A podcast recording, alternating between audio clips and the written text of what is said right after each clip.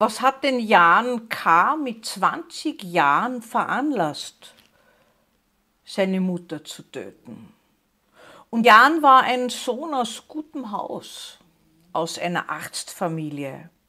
Er lebte schon länger mit der Mutter allein. Der Vater hatte sich vor Jahren getrennt und mit ihm hatte er nur sporadisch Kontakt. Die Beziehung zur Mutter war schwierig. Sie war erfolgreiche Ärztin und er wollte eigentlich ihr nacheifern. Aber er konnte es nicht. Sie beschimpfte ihn immer wieder, dass er ein Versager wäre, weil er nicht so tolle Leistungen in der Schule brachte. Sie verließ ihn immer wieder länger, weil sie lange Auslandsreisen machte und als sie zurückkam, wollte sie dann endlich Leistungen sehen oder was er vollbracht hat. Und schlussendlich musste er sogar eine Klasse wiederholen, obwohl eine Hochbegabung aufwies. Sie ließ sie nämlich auch testen und da stellte sich das heraus. Was war denn mit diesem jungen Mann los? Wie ist denn der so auf diese schiefe Bahn gekommen? Und warum konnte er denn all das, was in ihm so war, gar nicht umsetzen?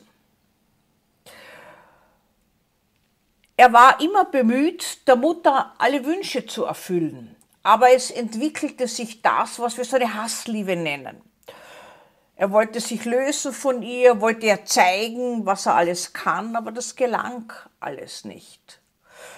Er hatte Freundinnen, die nicht so lang bei ihm blieben, hatte er keinen guten Selbstwert und spielte lange mit dem Computer in einer Art Gewinnerspiel, wo er immer derjenige war, der gewann.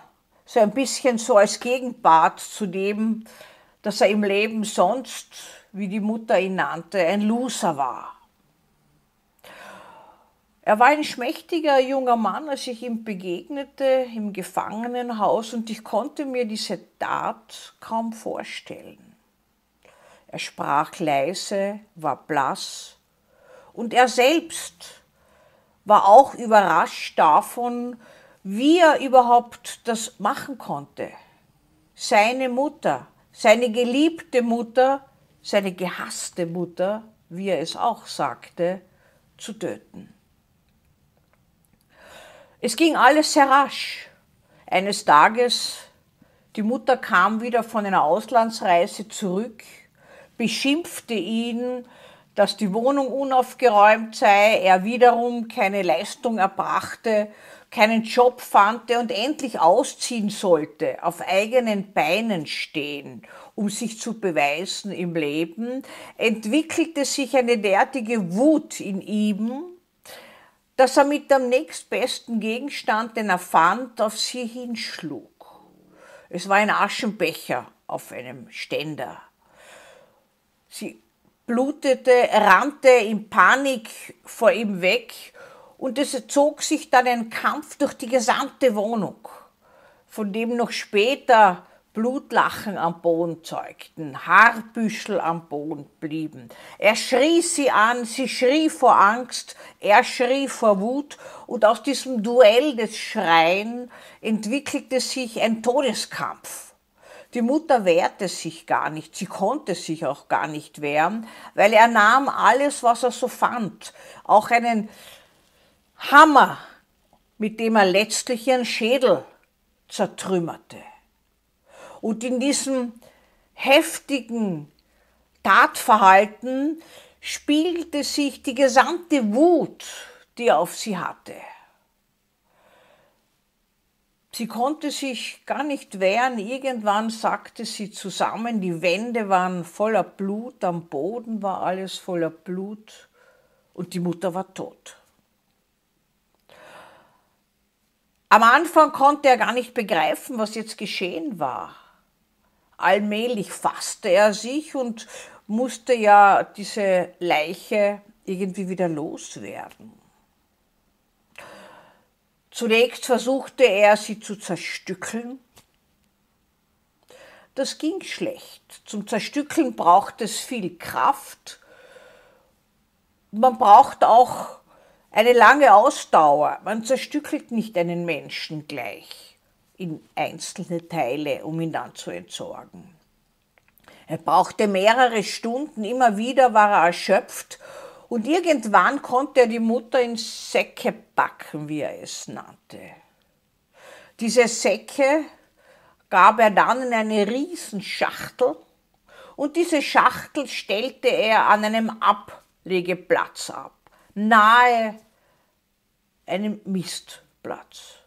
So entwürdigend legte er die Mutter ab. Die ganze Tat fiel eigentlich erst auf, weil der Leichengeruch sich zunehmend entwickelte und weil der Vater allmählich in Sorge war, der seine Ex-Frau nicht erreichen konnte, aber auch Jan nicht erreichen konnte. Und der suchte dann die Wohnung auf und fand ein Schlachtfeld hier vor. Jan war völlig verstört, verneinte zwar irgendwas mit diesem Schlachtfeld hier zu tun zu haben, aber es war eigentlich klar, was los war. Er flüchtete dann in Panik und die Polizei fand ihn verstört im Wald hockend. Was war denn das Motiv für diese bestialische, grausame Tat und diese entwürdigende Ablage. Es war eine Kränkung, eine Kränkung zu viel.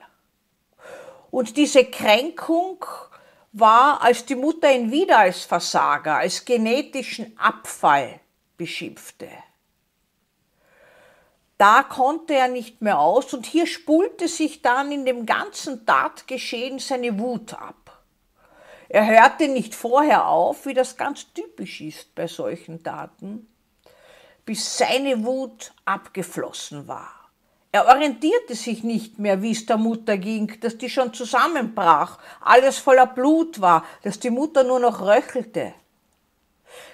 Dieses Motiv, gekränkt zu werden und beschimpft zu werden, nicht geliebt zu werden, kann unglaublich viel Wut und Hass entfachen, der sich lange aufschaukelt und irgendwann überschwappt und dann federführend wird bei der Tat. Wir nennen das ein Overkill-Delikt dann. Wenn so viel Wut in das Tathandeln einfließt, weit mehr als eigentlich zum Töten notwendig wäre. Auch die Mutter von Jan wurde mit unzähligen Schlägen erschlagen. Man könnte sagen, jeder Schlag war ein Stückchen Kränkung, das er rächte. Einmal hat sie ihn zu viel beschimpft, hat er mir erzählt im Gefängnis. Und dann ist es passiert.